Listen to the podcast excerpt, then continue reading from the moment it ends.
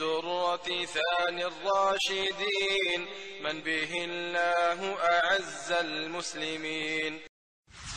وكان رضي الله عنه مهتما بأمور الرعية صغيرها وكبيرها.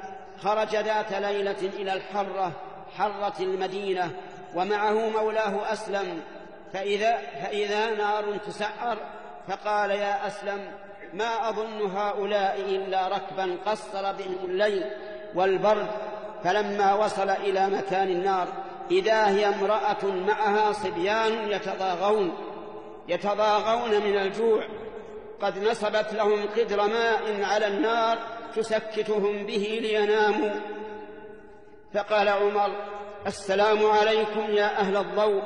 وكره أن يقول يا أهل النار ما بالكم وما بال هؤلاء الصبية يتضاغون؟ قالت المرأة يتضاغون من الجوع. قال قال فأي شيء في هذا القدر قالت ماء أسكتهم به. أوهمهم أني أصنع طعاما حتى حتى يناموا. والله بيننا وبين عمر. فقال عمر رضي الله عنه يرحمك الله وما يدري عمر وما يدري عمر بكم؟ قالت أيتولى أمرنا ويغفل عنا؟ فبكى عمر رضي الله عنه ورجع مهرولا فأتى, فأتى بعدل من دقيق وجراب شحم وقال لأسلم يعني مولاه احمله على ظهري. فقال أسلم أنا أحمله عنك يا أمير المؤمنين. فقال أنت تحمل وزري عني يوم القيامة؟ فحمله عمر رضي الله عنه حتى أتى المرأة.